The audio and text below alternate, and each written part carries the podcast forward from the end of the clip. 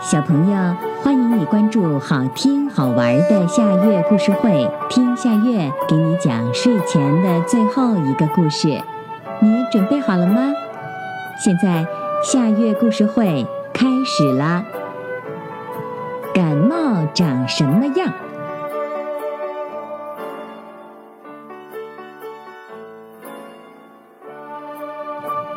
小兔子包比正准备出去玩，妈妈把它叫了回来。这样的日子，你得把围巾围上。他说：“我们不想让你找上感冒，对吧？”包比给弄糊涂了。感冒长什么样儿啊？他问。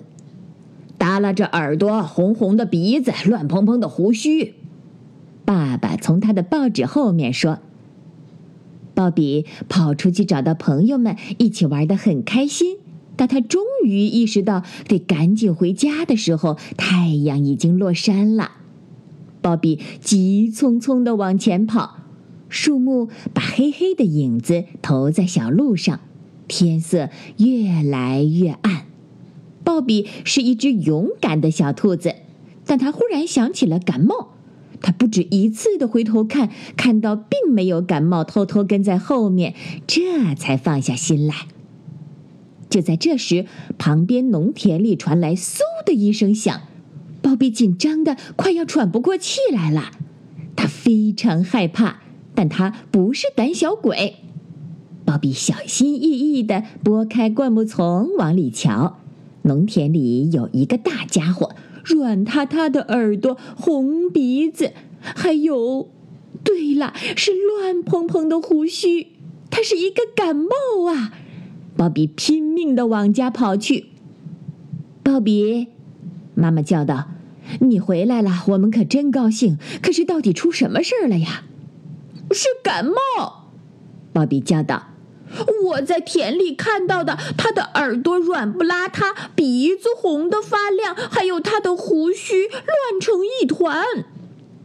鲍比的爸爸一下子愣住了，然后他咧嘴一笑：“那听上去果真是感冒。”他说：“孩子，我们去看看能不能找到他。我们可不能让感冒在这一带出现。”于是，小兔子鲍比和爸爸悄悄地走上了小路。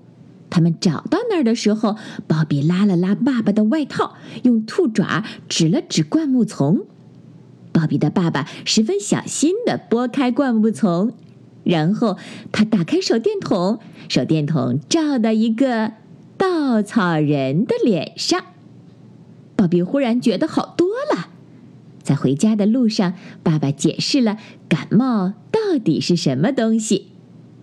今天晚上我弄懂了一件很重要的事情，鲍比笑吟吟地说：“一个人要担心的不是你找上感冒，而是感冒找上你。”小朋友，这个故事的名字是《感冒长什么样》，这也是今天的最后一个故事。现在到了该睡觉的时间，好好的睡一大觉，做个美梦。我们明天再见啦，晚安。